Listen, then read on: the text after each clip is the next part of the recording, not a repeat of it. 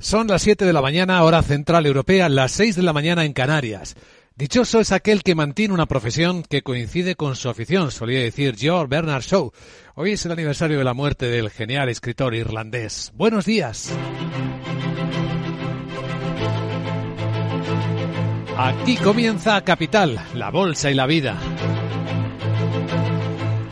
Despertando este miércoles 2 de noviembre al sonido de los misiles norcoreanos. 10 ha lanzado de prueba durante la noche.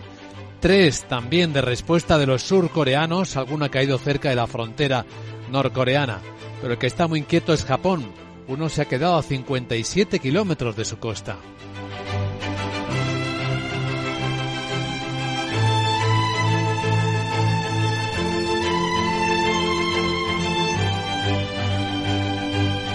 Capital, la Bolsa y la Vida, con Luis Vicente Muñoz.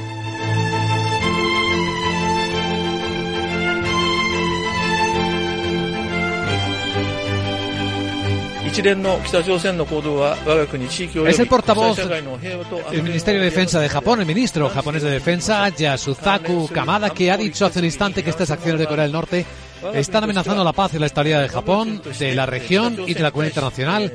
Son totalmente inaceptables, violan las resoluciones del Consejo de Seguridad de Naciones Unidas. Condenamos enérgicamente, ha dicho a Corea del Norte, y hemos hecho una protesta solemne contra esas acciones a través de los canales diplomáticos en Pekín.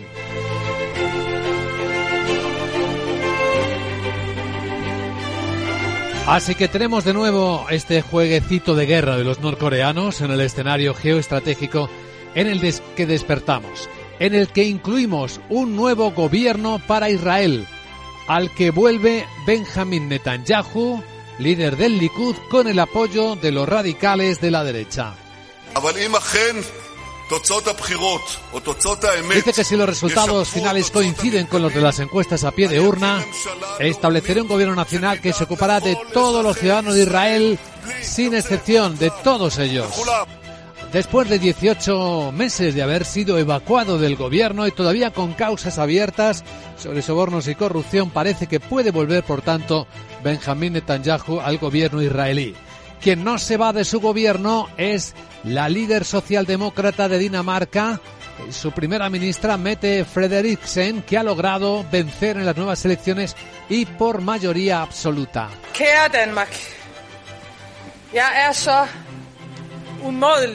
Querida Dinamarca, estoy increíblemente feliz y orgullosa. Los socialdemócratas hemos conseguido nuestro mejor resultado en más de 20 años.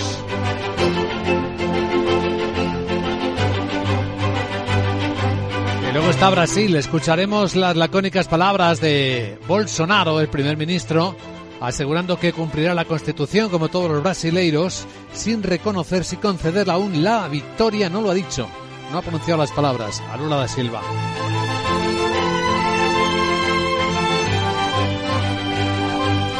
De España, hoy hablaremos del laberinto en el que se encuentra España con Fernando Eguidazu, consejero del Banco de España, que junto con José Manuel García Margallo acaba de publicar un profundo estudio sobre eso, sobre el laberinto en el que se encuentra España, con una tesis positiva. Cree que cuando al país, a los ciudadanos se les aprieta con dificultades extraordinarias, es cuando aparece la mejor respuesta. ¿Ocurrirá ahora que el laberinto estrecha sus caminos a las 8 y 10, 7 y 10 en Canarias, en una hora, está aquí en directo con nosotros?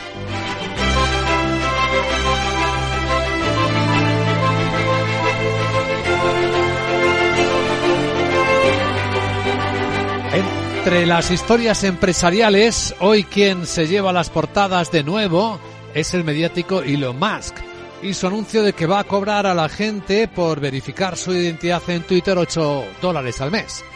8 dólares, 8 euros, porque estamos prácticamente en paridad. Contaremos lo que hay al respecto, incluso el movimiento de activistas que están pidiendo a anunciantes que dejen de apoyar la plataforma a Twitter si se deja vía libre a los haters, a los odiadores, a quienes están lanzando mensajes de odio a través de la red. Mientras que en el lado asiático, con una mañana mixta aparentemente tranquila en los mercados, tenemos a Sony como el gran protagonista disparándose en bolsa un 12%, después de calcular que las ventas de su consola de videojuegos, la PlayStation, la 5, va a vender más de lo esperado. Aunque en Asia lo que es noticia es como China mantiene su política de COVID-0 y en algunas empresas los trabajadores escapan ante el aislamiento forzoso al que les somete. Lo hemos visto en las últimas horas en fábricas tecnológicas como lo de Apple. Hoy lo estamos viendo en la fabricante de vehículos eléctricos NIO.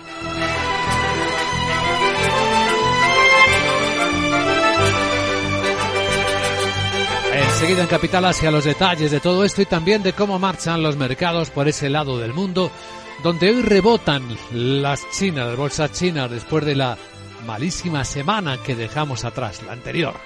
Bueno, ¿qué tenemos en los mercados? Adelantando tendencias en Capital Radio, tenemos los futuros de las bolsas eh, europeas rebotando, subiendo cinco décimas arriba el futuro del Eurostox Esperamos que suba ese promedio en la apertura, está en los 3.665. Después del recorte anoche en Wall Street, el SP, el futuro, viene rebotando suavemente, dos décimas, en 3.874 puntos. Qué buenos datos del mercado de trabajo americano, como producen envidia en países donde el paro es endémico, como en España, sin que ningún gobierno sea capaz de encontrarle solución.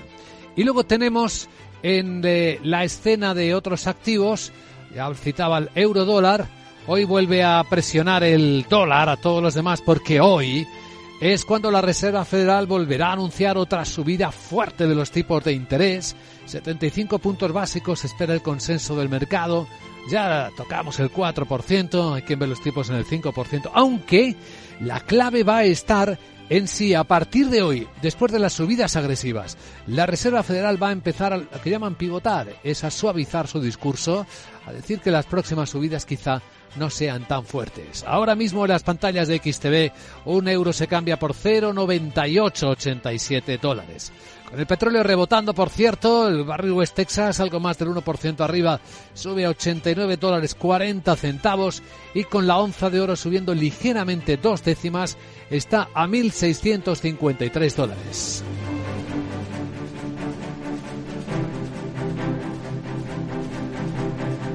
En Capital Radio a esta hora escuchas las noticias que despiertan la economía con Miguel San Martín. Vamos a actualizar la información de las Coreas la del Sur ha lanzado en respuesta tres misiles de precisión aire-tierra a aguas norcoreanas en respuesta a los disparos de Corea del Norte. Que ha lanzado buenos días a primera hora más de 10 misiles, uno de los cuales cayó en aguas del sur, a 57 kilómetros al este de una ciudad costera, algo que nunca antes había sucedido. Japón ha convocado a su Consejo de Seguridad Nacional, su ministro de Defensa, Yasukazu Amada, anuncia que van a fortalecer su capacidad de contraataque. Vamos a trabajar estrechamente con los países pertinentes, incluidos Estados Unidos y Corea del Sur, y estamos decididos a proteger con firmeza la vida de nuestro pueblo y sus medios de vida pacíficos. Sobre la base de esta situación consideraremos todas las opciones de forma realista, sin excluir nada, incluida la capacidad de contraataque, y seguiremos trabajando en el fortalecimiento de nuestras capacidades de defensa. Los lanzamientos de misiles de ambas Coreas se producen en un momento en el que Seúl y Washington celebran sus mayores maniobras aéreas en cinco años y Pyongyang había advertido de que tomaría represalias por considerarlas una amenaza para su soberanía. Importante a esta hora y a espera de verificación, Turquía ha anunciado que Rusia volverá al acuerdo de exportación de grano ucraniano cuando se investigue el supuesto ataque a su flota en el Mar Negro. Así lo ha dicho el presidente Recep Tayyip Erdogan tras hablar con su homólogo ruso Vladimir Putin para convencerlo de reactivar ese, paso, ese pacto suspendido por Moscú el sábado. También los ministros turcos de Defensa y de Exteriores han hablado con sus homólogos ucraniano y ruso. Ayer mismo han salido de aguas ucranianas tres buques para dirigirse a Estambul, pero hoy ya no se prevé que vaya a hacerlo ninguno. Por su parte, la comisaria de Energía, Kadri Simpson, de visita en Kiev, ha criticado los ataques rusos a infraestructuras de luz y agua. Rusia ha estado apuntando específicamente a la infraestructura de energía de Ucrania, claramente una táctica para aumentar el sufrimiento humano a medida que se acerca el invierno. He tenido la oportunidad de hablar de esto también con el presidente Zelensky. El comportamiento de Rusia es cruel e inhumano, pero no es sorprendente. Hemos visto a Rusia despreciar el derecho internacional y la ley moral, no solo desde el comienzo de la guerra, sino antes. Las autoridades de Kiev preparan más de mil puntos de calefacción en toda la ciudad en caso de que su sistema se dañe por los continuos ataques rusos. Rusia que ha comenzado a suministrar a Irán productos petrolíferos. En el marco de un canje de petróleo y gas que en una primera fase podría consistir en el suministro de 5 millones de toneladas de crudo y hasta 10.000 millones de metros cúbicos de gas. Tanto Rusia como Irán tienen ambos que hacer frente a sanciones occidentales y sus ventas energéticas se han visto restringidas. El ministro ruso de Energía, Alexander Novak, adelanta que su país puede ayudar a incrementar la producción petrolera en Irán en un futuro cercano. Mientras Estados Unidos anuncia una asociación con Emiratos Árabes Unidos para impulsar energías limpias por valor de 100.000 millones de dólares. Tiene como objetivo desarrollar fuentes de bajas emisiones para distribuir 100 gigavatios de energía limpia en todo el mundo hacia 2035. Según la Casa Blanca, ambos países también invertirán para gestionar emisiones nocivas como las de carbono y metano, así como el desarrollo de tecnología nuclear y la descarbonización de los sectores industrial y de transporte. Los fondos también serán destinados a apoyar a las economías emergentes cuyo desarrollo limpio no cuenta con suficiente financiación y es esencial para el esfuerzo climático global. En Alemania el gobierno propone adelantar un mes, a febrero, la implantación de un tope al precio del gas para paliar el incremento de la factura. Y para ello todo el Ejecutivo se reunirá esta tarde con los Lander para abordar nuevas medidas de alivio económico para la población y afrontar las consecuencias del impacto de la guerra de Ucrania sobre el suministro. El canciller Olaf Scholz prevé que los líderes regionales lo respalden, ya que querían que se implantara en enero. La medida se enmarca dentro de ese acuerdo adoptado por el tripartito que contempla un paquete de hasta 200.000 millones de euros y que el gobierno pretende financiar a base de créditos. Junto al precio del gas se implantará también un tope al de la electricidad que entrará en vigor en enero. No se descarta que Scholz anuncie un nuevo impuesto a las energéticas. Sin embargo, en España el gobierno asegura que no es posible reducir el IVA del, al 5% a las bombonas de gas butano y propano. Dice que no están incluidos los gases licuados del petróleo en las categorías de bienes a las que se puede aplicar un tipo reducido del impuesto en la directiva europea. En una respuesta parlamentaria, el Gobierno explica que el Real Decreto Ley, aprobado a finales de julio, ya estableció una limitación del precio máximo de venta antes de impuestos de estos gases licuados del petróleo envasados. En clave electoral, ¿cambios o continuidades? Porque en Europa el bloque de centro-izquierda vuelve a ganar las elecciones en Dinamarca con una mayoría mínima. La coalición de la primera ministra, la social demócrata Mette Frederiksen se queda a las puertas de la mayoría absoluta en un panorama político muy fragmentado y con un nuevo partido que puede ejercer de árbitro. Ha logrado el 49% de los votos frente al 42% de la oposición de derechas. A estos hay que sumar previsiblemente tres de los cuatro que se reparten los territorios autónomos de Islas Feroe y Groenlandia, que irán a parar a partidos afines. Frederiksen promete gobernar para todos. Somos un partido para toda Dinamarca. Somos un partido para todos los que viven en el campo, en los pueblos y también los que viven en grandes ciudades. Somos el único partido verdaderamente popular en Dinamarca. Pero para hacerlo hay obligaciones. Eso es nuestra responsabilidad. Queremos y quiero hacer todo lo posible para estar a la altura.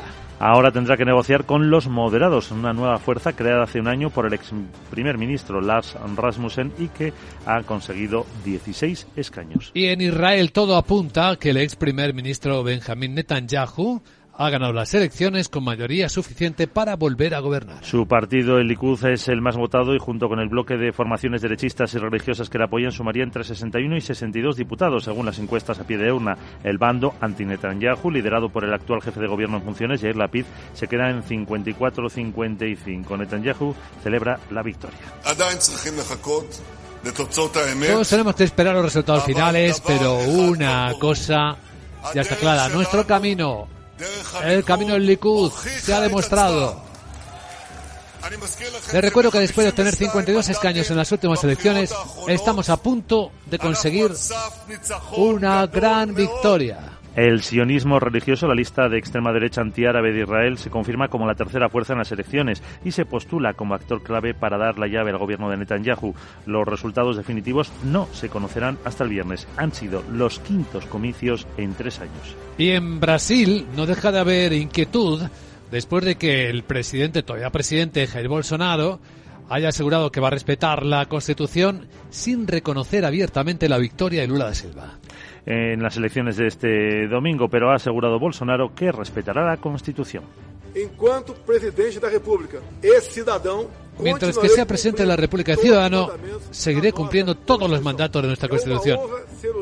Es un honor ser el líder de millones de brasileños que, como yo, defienden la libertad económica, la libertad religiosa, la libertad de opinión, la honestidad y los colores verde y amarillo de nuestra bandera aunque no reconoce la derrota, como decimos, se abstiene de impugnar el resultado de las elecciones y ha autorizado a su jefe de gabinete a iniciar el proceso de transición con representantes de Lula da Silva, mientras en carreteras en distintos puntos del país se suceden las protestas de los partidarios de Bolsonaro. Pues todo esto en la actualidad que hoy nos despierta y un apunte también más eh, sobre el mundo del transporte. Vueling dice que ha operado con normalidad el primer día de huelga aunque el sindicato asegura que el paro es masivo. La aerolínea ha operado los casi 500 vuelos programados con una puntualidad cercana al 89%, dice, después de que el lunes cancelase 54 de los 520 programados para este martes, lo que supone que presta el 90% de los trayectos que tenía concertados. El sindicato de tripulantes de cabina de pasajeros reclama un aumento de un 13,4% de los salarios este año, de forma, dice, que puedan paliar el incremento de los precios. Y en la agenda del miércoles, veamos qué nos traes, querida Sara Buenos días.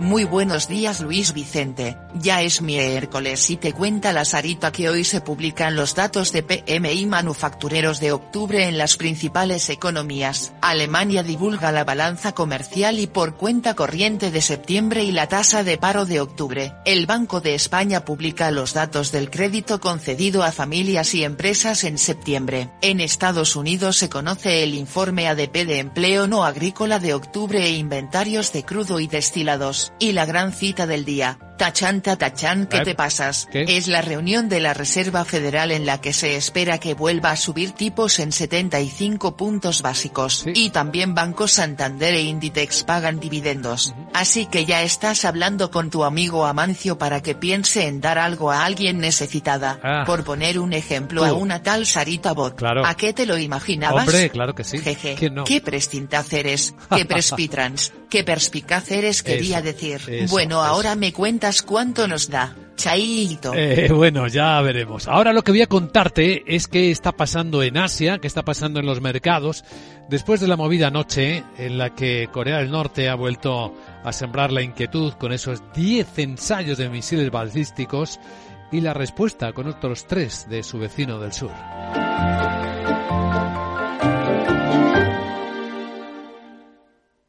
Bontobel Asset Management, calidad suiza con el objetivo de obtener rendimientos superiores a largo plazo. En Bontobel Asset Management siempre estamos a la vanguardia de las inversiones activas en bonos y acciones. Para más información, entre en nuestra página web bontobel.com barra am. Bontobel Asset Management, su especialista global en fondos de inversión. Llega a Málaga el Congreso Técnico Nacional por excelencia de la protección contra incendios. Una mirada integral del sector con la participación de los agentes más importantes y los fabricantes nacionales de referencia. Conferencias y networking en la celebración de la Asamblea General de AERME. Inscríbete en congreso.aerme.com. Recuerda, congreso.aerme.com. Te esperamos los días 4 y 5 de noviembre en Málaga. ¿Estás comparando hipotecas? Hay matices que marcan la diferencia. Hipotecas Cuchabank. Consúltanos directamente. Más info en cuchabank.es. Dos cositas. La primera, no tiene seguro de coche eléctrico. La segunda, yo me voy a la mutua.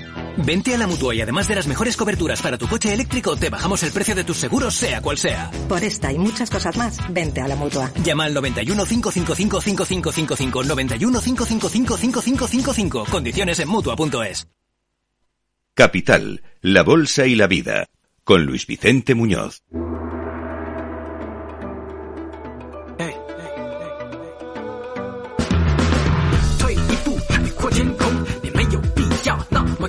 Pues esos juegos de guerra no parecen tener impacto en los mercados de Asia.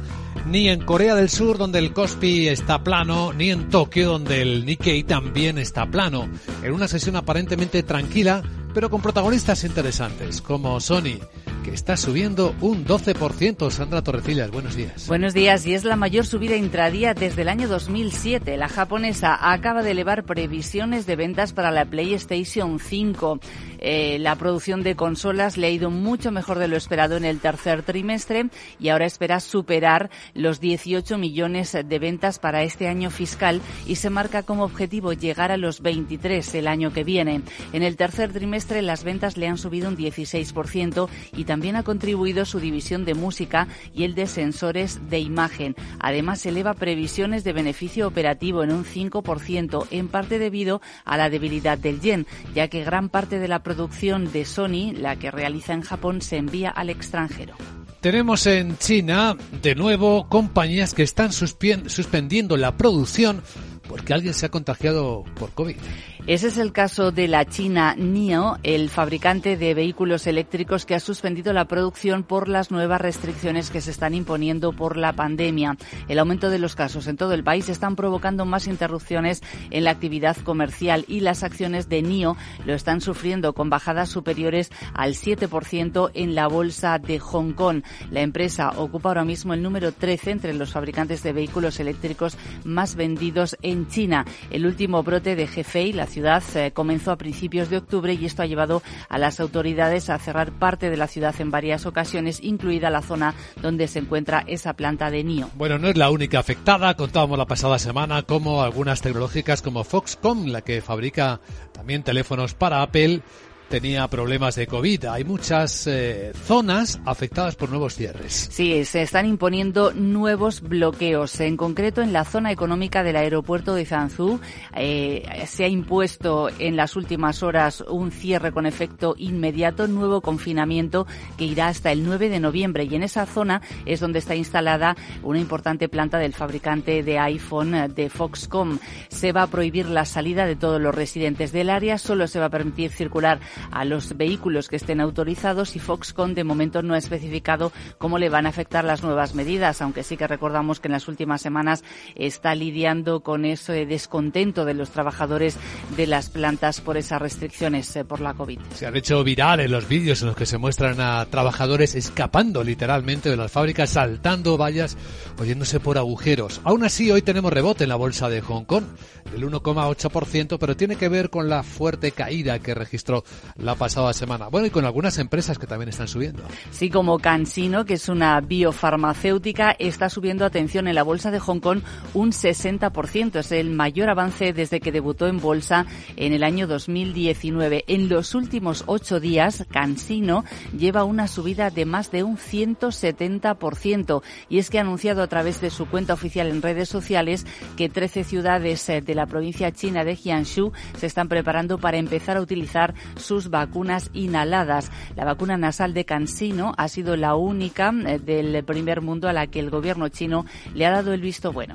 Por cierto, que en el sector inmobiliario chino las cosas están complicadas, según reconoce la Comisión Reguladora de Banca y Seguros. Sí, lo ha dicho el vicepresidente Xiao Jianchu de, este, de esta comisión en una cumbre de inversión de líderes financieros que se está celebrando en Hong Kong. Dice que la situación les preocupa, pero también eh, quiere tranquilizar y dice que los riesgos son manejables. Añade que el sector inmobiliario es estable y que la exposición de los bancos chinos a, este, a inmuebles, a bienes raíces, es del 26% del total de los préstamos, algo que consideran razonable. Y me ha llamado la atención este dato porque dice que el índice de morosidad de los créditos hipotecarios es inferior al 0,1%. Vamos. Vamos, bueno, ahí lo dejamos. El sector tiene ahora mismo, según cálculos de Bloomberg, al menos 292.000 millones en préstamos con vencimiento hasta finales de 2023.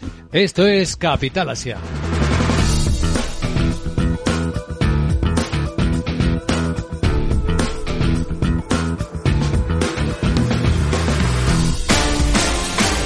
Protagonista del día en las portadas de los diarios económicos, también en nuestra portada radiofónica, Elon Musk y su sistema de pago por Twitter que parece estar a punto de implementar Laura Blanco. Buenos días. Buenos días, Luis Vicente. A todos los que se quejan, continúen quejándose, pero va a costar 8 dólares. Tweet de Elon Musk esta noche. Su actividad en Twitter, en la red social, es frenética y lo que quiere que sea frenética es la facturación de la empresa, de la que ahora es el máximo accionista.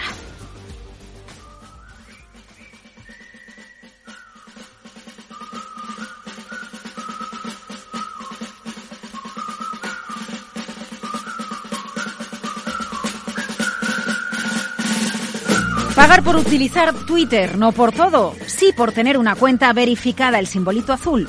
8 dólares al mes. ¿Lo pagarías tú, Luis Vicente? Porque tú la tienes verificada. Se ha dicho siempre que si no pagas tú eres el producto. Así que si pagamos, dejan de usar nuestros datos. Es interesante el camino inverso de Twitter. Por ejemplo, en relación a Netflix. Netflix será de pago sin publicidad e introduce la publicidad para diversificar sus ingresos. Twitter quiere hacer lo contrario. Era gratis con anuncios de por medio y ahora su CEO se plantea que paguemos o que al menos paguen algunos. La verdad es que pagamos por tener más espacio extra en la cloud de Apple, por la música en Spotify, eh, bueno, en las redes sociales también, en el caso de LinkedIn, en versiones premium, aunque es verdad que quienes sobre todo pagan son los usuarios que tienen un perfil profesional. ¿Qué estará pensando Mark Zuckerberg con las redes sociales que tiene dentro del mundo meta? Bueno, la versión de pago de Twitter sería premium y permitiría acciones extra y aumentaría los ingresos, porque Luis Vicente, el 90% de los ingresos de Twitter actualmente son publicidad.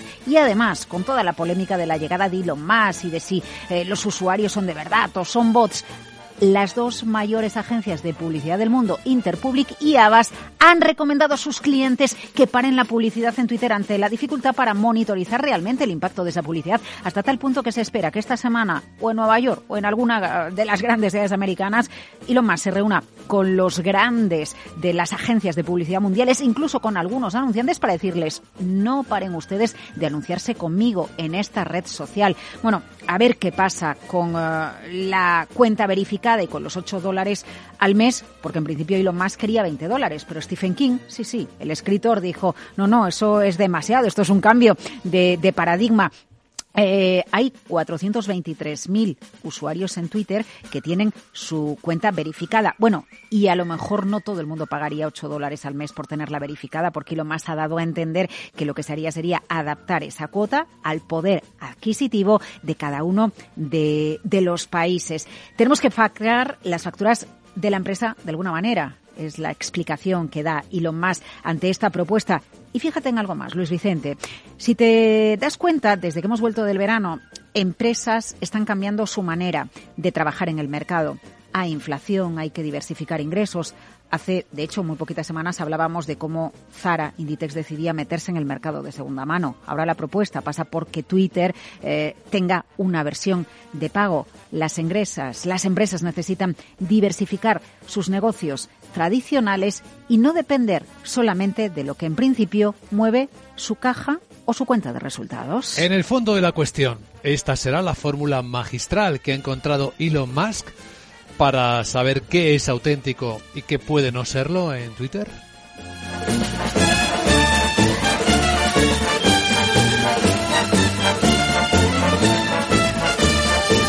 Bueno, pues Elon Musk es un protagonista del día, pero lo va a ser en las próximas horas. La Reserva Federal, porque hoy es el día de nuevo. Eh, seis eh, subidas de tipos de interés. La de hoy es la sexta. Por la sexta va el precio del dinero en Estados Unidos hasta ir al 4%.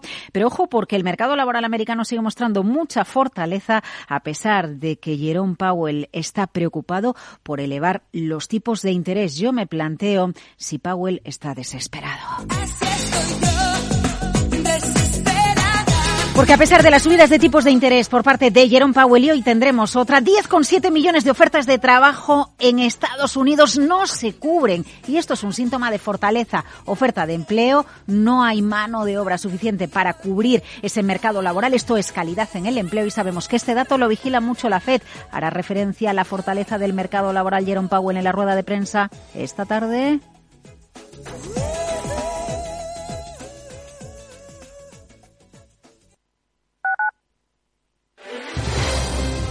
Si quieres entender mejor todo lo que rodea nuestro sector alimentario, tienes una cita en La Trilla. Un gran equipo de especialistas te acercará a la actualidad económica y política desde el campo hasta la mesa. Conocerás sus principales innovaciones sin olvidar las producciones más tradicionales.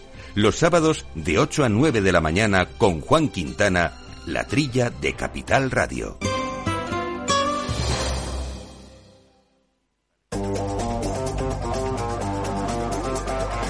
Hoy estás aquí y mañana... En cualquier parte.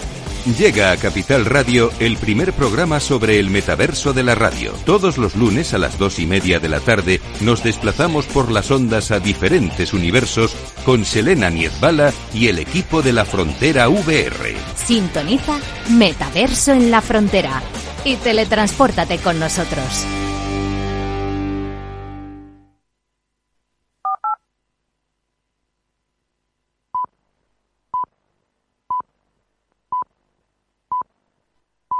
Son las siete y media de la mañana, hora central europea, seis y media en Canarias. Hace un rato tuiteó Elon Musk. Twitter habla del masoquista interior que todos llevamos dentro. Buenos días.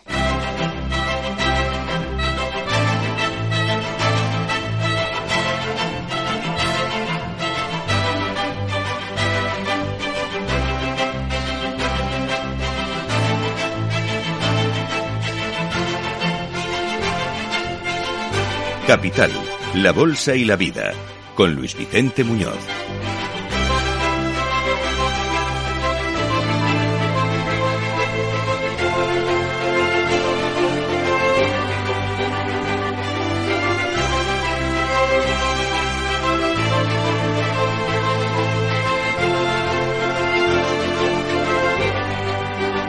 Miércoles 2 de noviembre de nuevo los ensayos de misiles balísticos norcoreanos nos despiertan. Este día hasta 10 eh, misiles ha disparado Corea del Norte, pero ha obtenido respuesta. 3 le ha lanzado hasta el mismo línea fronteriza su vecino del sur. El ministro de Defensa japonés Yasukazu Amada dice estas acciones de Corea del Norte están amenazando la paz y la estabilidad de Japón, de la región, de la comunidad internacional. Son totalmente inaceptables. Violan las resoluciones del Consejo de Seguridad de Naciones Unidas. Condenamos enérgicamente a Corea del Norte. Hemos hecho una protesta solemne contra estas acciones a través de los canales diplomáticos en Pekín.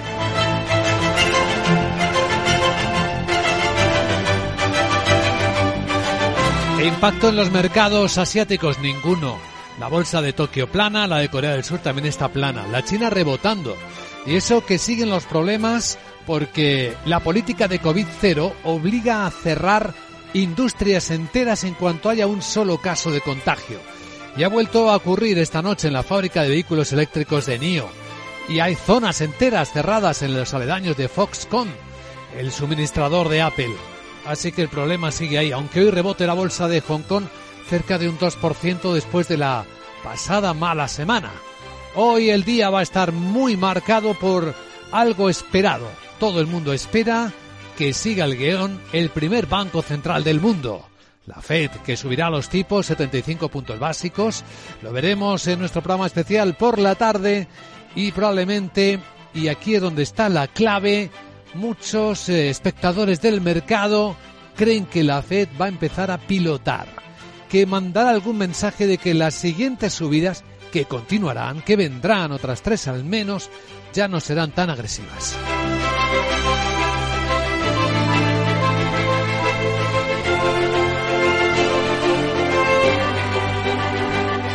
En el despertar de este miércoles tenemos novedades eh, políticas y electorales en Israel, donde después de ser desalojado del gobierno Benjamín Netanyahu, parece que puede volver con el apoyo de los partidos de la derecha radical.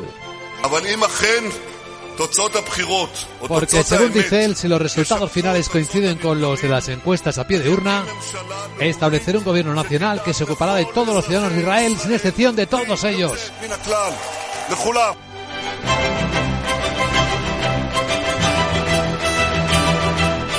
En Israel ha habido en los últimos tres años hasta varias eh, elecciones que han ido cambiando sin estabilidad ninguna el gobierno. Lo contrario está ocurriendo en Dinamarca.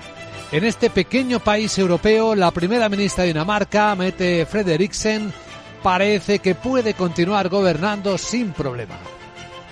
Danmark. Dice, querida Dinamarca, estoy increíblemente feliz y orgullosa. Los socialdemócratas hemos logrado nuestro mejor resultado en más de 20 años.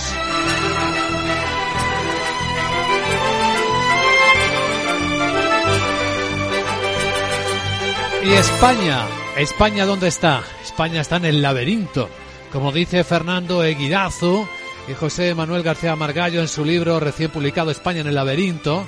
El consejero del Banco de España, Fernando Eguidazu, va a ser hoy nuestro invitado capital. A las 8 y 10, 7 y 10 en Canarias nos hablará del laberinto, claro, con perspectiva económica, pero también política.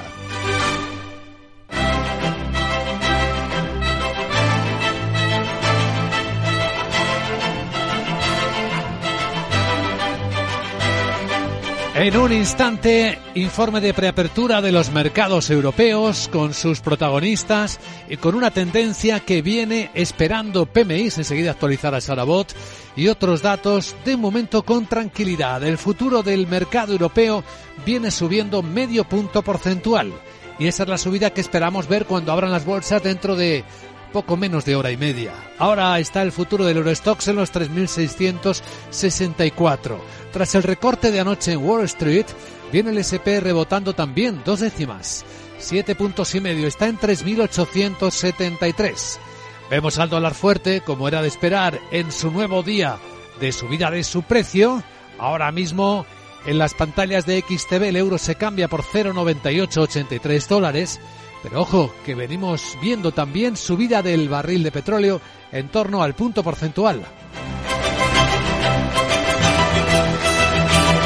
Acaba de rebasar los 89 dólares el precio del barril West Texas americano. La onza de oro también viene subiendo, 1.654 dólares por unidad.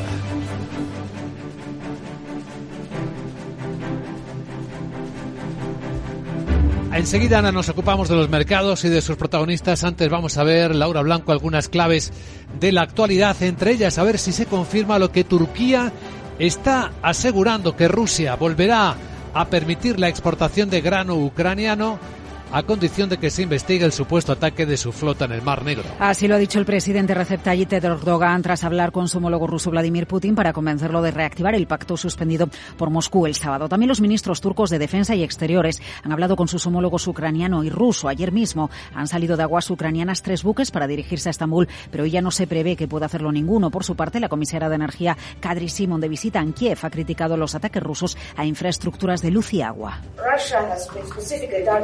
Rusia ha estado, dice, apuntando específicamente a la infraestructura energética ucraniana. Claramente una táctica para aumentar el sufrimiento humano a medida que se acerca el invierno. He tenido la oportunidad de hablar de esto también con el presidente Zelensky. El comportamiento de Rusia es cruel e inhumano, pero no es sorprendente. Hemos visto a Rusia despreciar el derecho internacional, la ley moral, no solo desde el comienzo de la guerra, sino antes.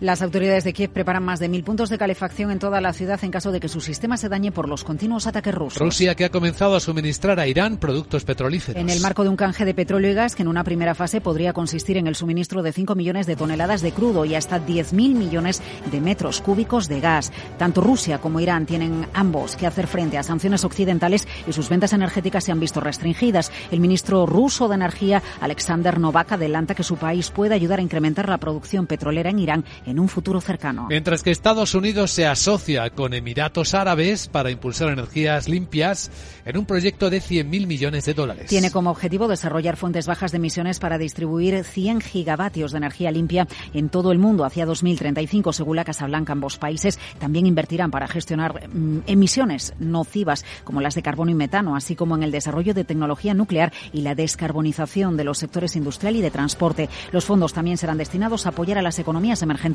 cuyo desarrollo limpio no cuenta con suficiente financiación y es esencial para el esfuerzo climático global. De momento, el otoño viene cálido en Europa, está siéndolo hasta el momento, pero el gobierno alemán ya está proponiendo adelantar un mes a febrero la implantación del tope de gas para paliar la factura energética. Y todo ello, eh, para todo ello, el Ejecutivo se va a reunir esta tarde con los Lander para abordar nuevas medidas de alivio económico para la población, para afrontar las consecuencias del impacto de la guerra en Ucrania sobre el suministro. El canciller Olaf Scholz prevé que los líderes regionales le respalden, ya que querían que se implantara en enero. La medida se enmarca en el acuerdo adoptado por el tripartito, que contempla un paquete de hasta 200.000 millones de euros y que el Gobierno pretende financiar a base de créditos. Junto al precio del gas se implantará también un tope al de la electricidad que entrará en vigor en enero. No se descarta que Scholz anuncie un nuevo impuesto a las energéticas. Mientras tanto, en España el Gobierno no cree posible rebajar el IVA al 5% de las bombonas de gas, butano y propano. Por no estar incluidos en los gases licuados del petróleo en las categorías de bienes a las que se puede aplicar un tipo reducido del impuesto en la directiva europea. En una respuesta parlamentaria, el Gobierno explica que el Real Decreto Ley aprobado a finales de junio se estableció una limitación del precio máximo de venta antes de impuestos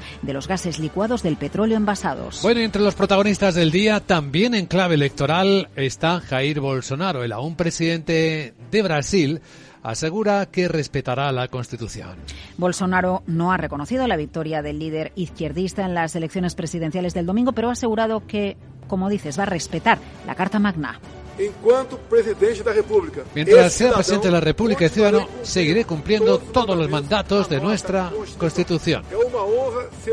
Es un honor ser el líder de millones de brasileños que, como yo, defienden la libertad económica, la libertad religiosa, la libertad de opinión, la honestidad y los colores verde y amarillo de nuestra bandera. Aunque no reconoce la derrota, se abstiene de impugnar el resultado de las elecciones y autoriza a su jefe de gabinete a iniciar el proceso de transición con representantes de Lula da Silva, mientras en carreteras de distintos puntos del país se han sucedido las protestas de partidarios de Bolsonaro. Y en Israel, aunque el recuento termina el viernes, el ex primer ministro Benjamín Netanyahu asegura que ha ganado las elecciones con mayoría suficiente para volver al gobierno. Su partido Likud como el más votado y junto con el bloque de formaciones derechistas y religiosas que le apoyan sumaría entre 61 y 62 diputados según las encuestas a pie de urna. El bando anti-Netanyahu, liderado por el actual jefe de gobierno en funciones, Yair Lapid, se queda en 54 o 55 escaños. Netanyahu celebra la victoria. Aún tenemos que esperar, sí, los resultados finales. Pero una cosa está clara. Nuestro camino, el camino Likud, se ha demostrado. Les recuerdo que después de obtener 52 escaños en las últimas elecciones, estamos a punto de conseguir una gran victoria. El sionismo religioso, la lista de extrema derecha antiárabe de Israel, se confirma como la tercera fuerza en las elecciones y se postula como actor clave para dar la llave al gobierno de Netanyahu. Los resultados definitivos no se conocerán hasta el viernes. Han sido los quintos comicios en tres años. En la agenda del miércoles, veamos qué cosas nos quedan por ver. Sarabot, muy buenos días. Muy buenos días Luis Vicente, como le decía antes ya es miércoles Sí. y recordamos que hoy se publican los datos de manufactureros de octubre en las principales economías. Alemania divulga la balanza comercial y por cuenta corriente de septiembre y la tasa de paro de octubre. El Banco de España publica los datos del crédito concedido a familias y empresas en septiembre. En Estados Unidos se conoce el informe ADP de empleo no agrícola de octubre e inventarios de crudo y destilados. Y la gran cita del día. Esta sí que sí. Es la reunión de la Reserva Federal en la que se espera que vuelva a subir tipos altos en 75 puntos básicos. Y también Banco Santander e Inditex pagan dividendos. Ahora te pongo otro encargo. Como no sé si has hablado con Amancio te digo que llames a Eloncio para que no me cobre por tener mi cuenta 3 bisficada a ver si voy a perder cienes de mis seguidores. Anda. Hay que te diga dónde compró el lavabo ese chuli del otro día. ¿Para qué? Chao. Bueno, qué cosas preguntas, querida Sara. Vamos a centrar nuestra mirada en cómo viene el mercado europeo este miércoles. ¿Qué va a pasar? ¿Quiénes serán los protagonistas a continuación en Capital, la Bolsa y la Vida?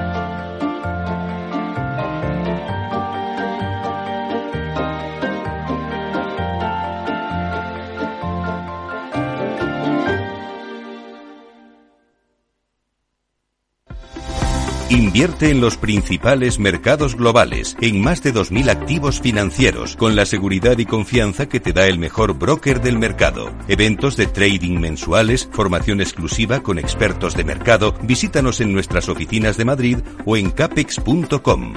Capex.com, la nueva forma de hacer trading. El trading implica un riesgo.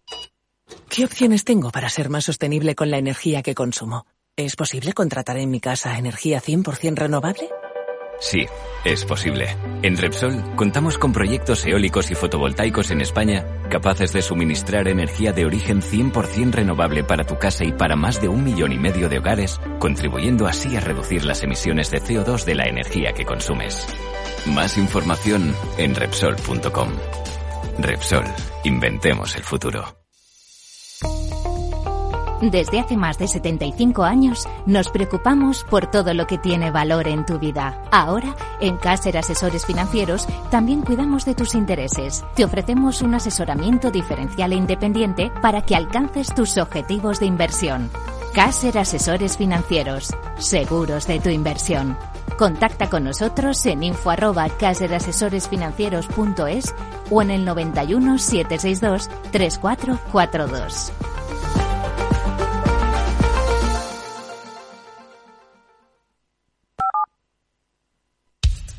Capital, la Bolsa y la Vida, con Luis Vicente Muñoz.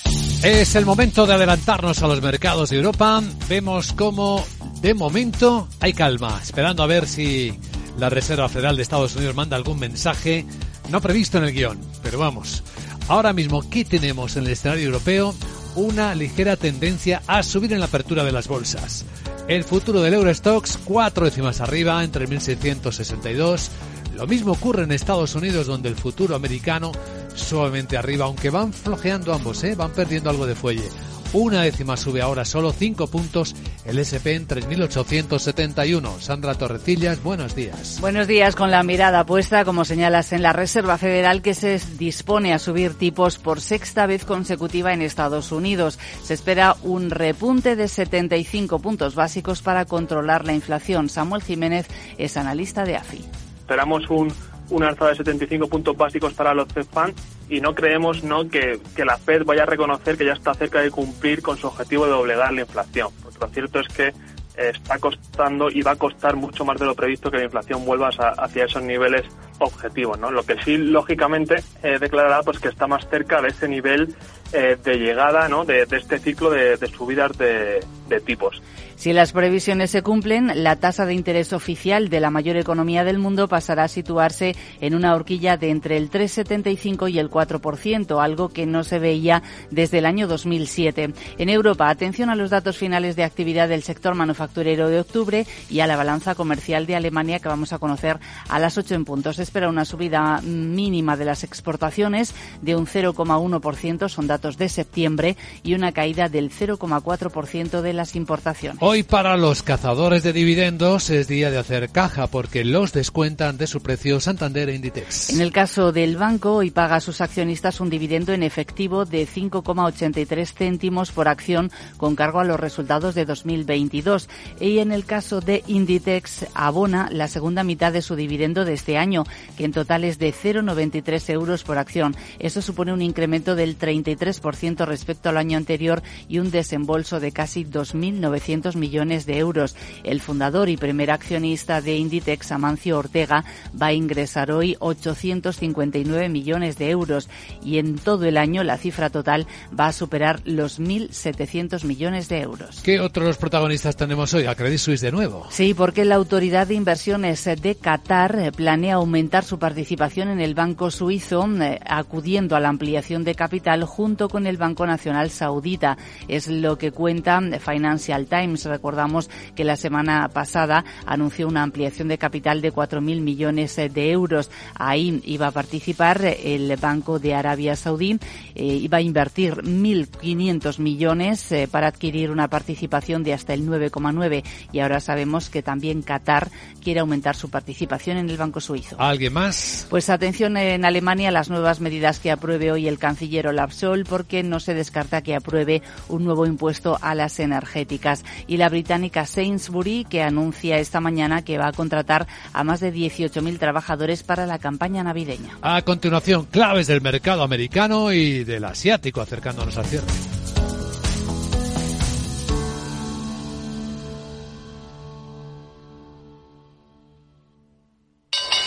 ¿Nuevo invirtiendo en bolsa o ya eres todo un experto? Lo mejor en cualquier caso es hacerlo con XTB, tu broker. Compra acciones y ETFs de cualquier mercado y sin comisiones hasta 100.000 euros al mes. Accede además a la mejor formación en español.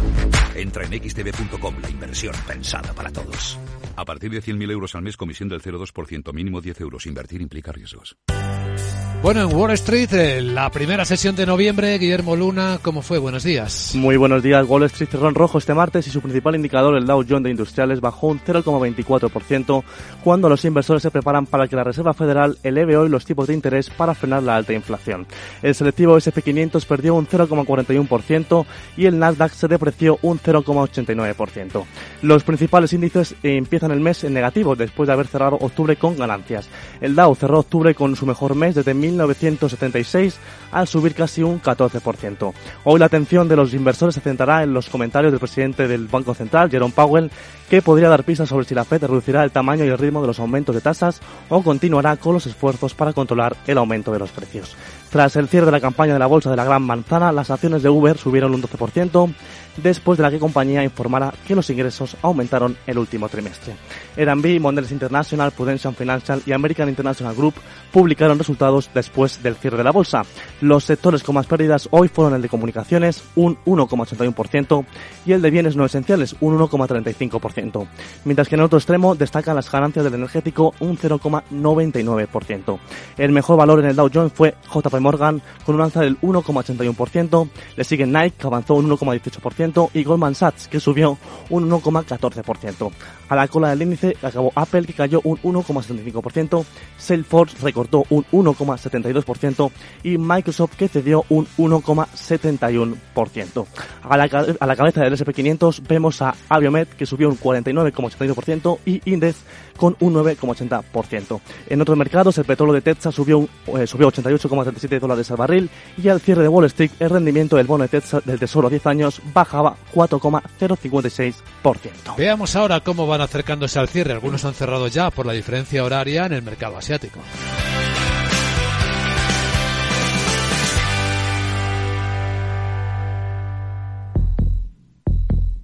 Vida. Riesgo. Cubierto. Es muy simple asegurarse con el Betia. Simple, claro, el Betia.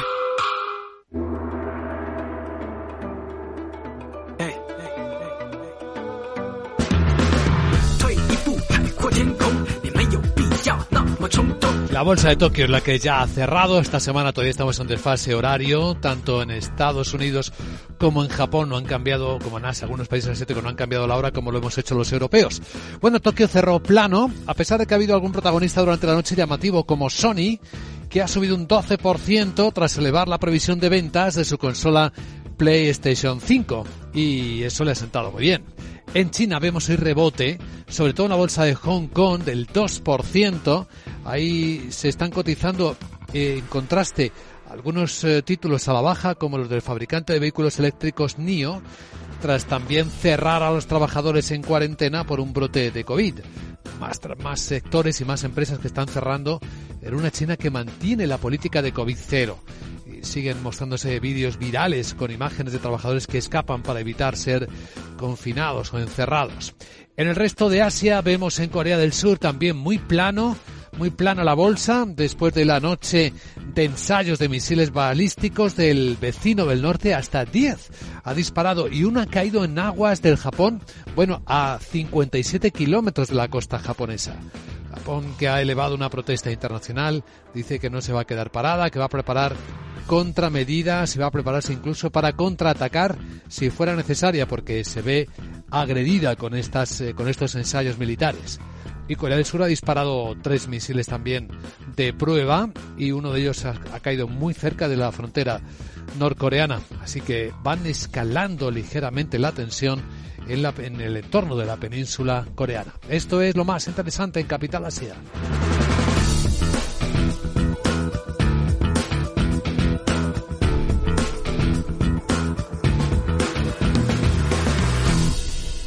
En Darwinex hay más de 100 millones de euros buscando traders con talento. Ya hemos pagado más de 4 millones en comisiones de éxito. Si te tomas el trading en serio, únete a Darwinex. Capital en riesgo. Datos actualizados el 16 de septiembre de 2022.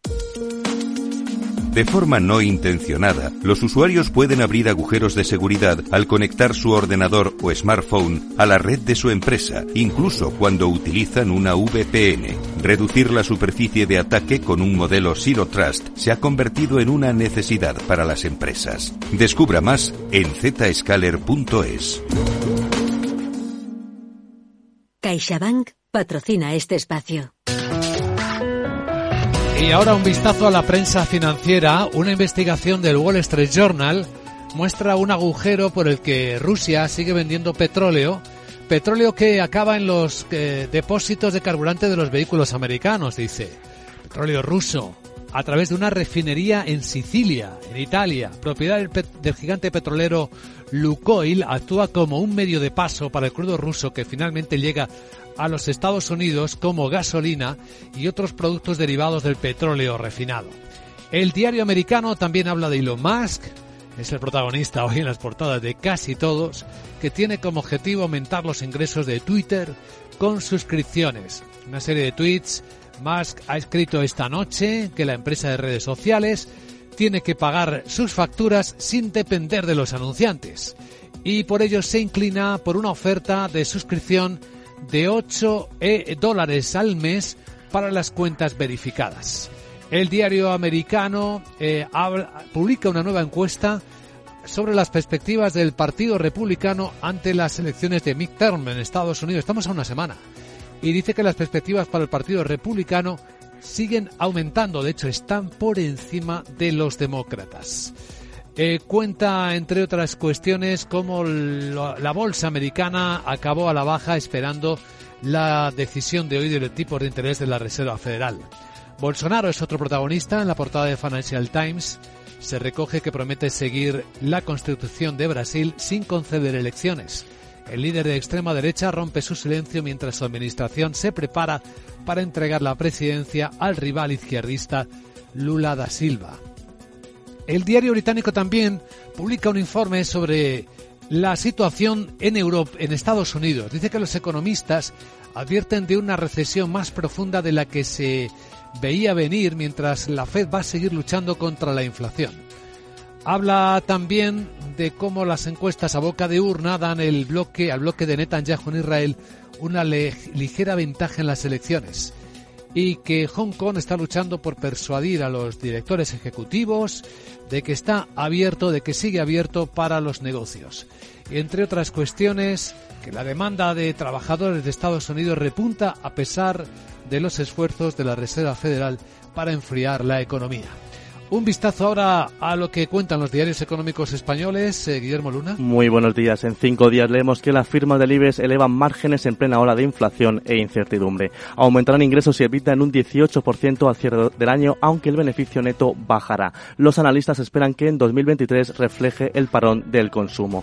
Por otro lado, la Fed prepara la cuarta subida consecutiva de tipos al 0,75%. El precio del dinero alcanzará entre el 3,75 y el 4%, pese a las señales de moderación inflacionaria. Eh, también leemos que la banca multiplica la venta de fondos de deuda española e italiana. Por otro lado, en el economista.es, a cuatro columnas, las constructoras abordan un plan de 1.600 millones en electrolineras. El gobierno analiza la propuesta para construir 598 infraestructuras de recarga. Destacan también que China extiende el optimismo en bolsa al relegar el COVID-0. La especulación de que Pekín dejará atrás las políticas de confinamiento da más alas al rebote del mercado. También destacan que Bruselas urge a España a regular lobbies y limitar puertas giratorias. El sector denuncia que hay falta de voluntad política para hacerlo. En, breves también destacan que Iberdrola busca un socio en Taiwán para invertir 15.000 millones. Pretende desarrollar un proyecto de eólica, de eólica marina. Y finalmente en expansión, Santander se blinda y emite deuda récord en 7 años. Vende 35.000 millones en bonos en 9 meses y hace hucha para el invierno. Y por último, Digi, Abatel, Adamo y Onivia despliegan el 65% de la nueva fibra. En digitales leemos en el confidencial que el gobierno revela que el mecanismo ibérico para bajar la luz cuesta ya más de 5.000 millones. Habla de cómo Iberdrola dará un bonus de 200 millones a sus directivos por los buenos resultados.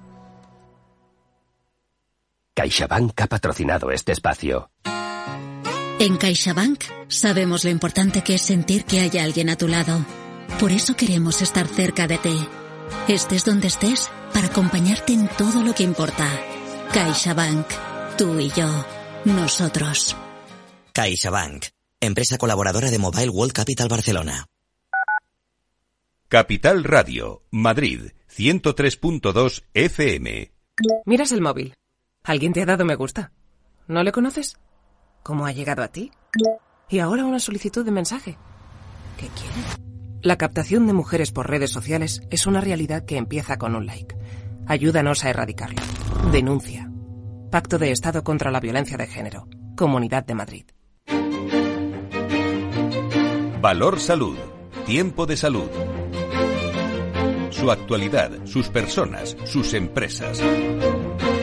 Todos los viernes a las 10 de la mañana en Capital Radio, con Francisco García Cabello.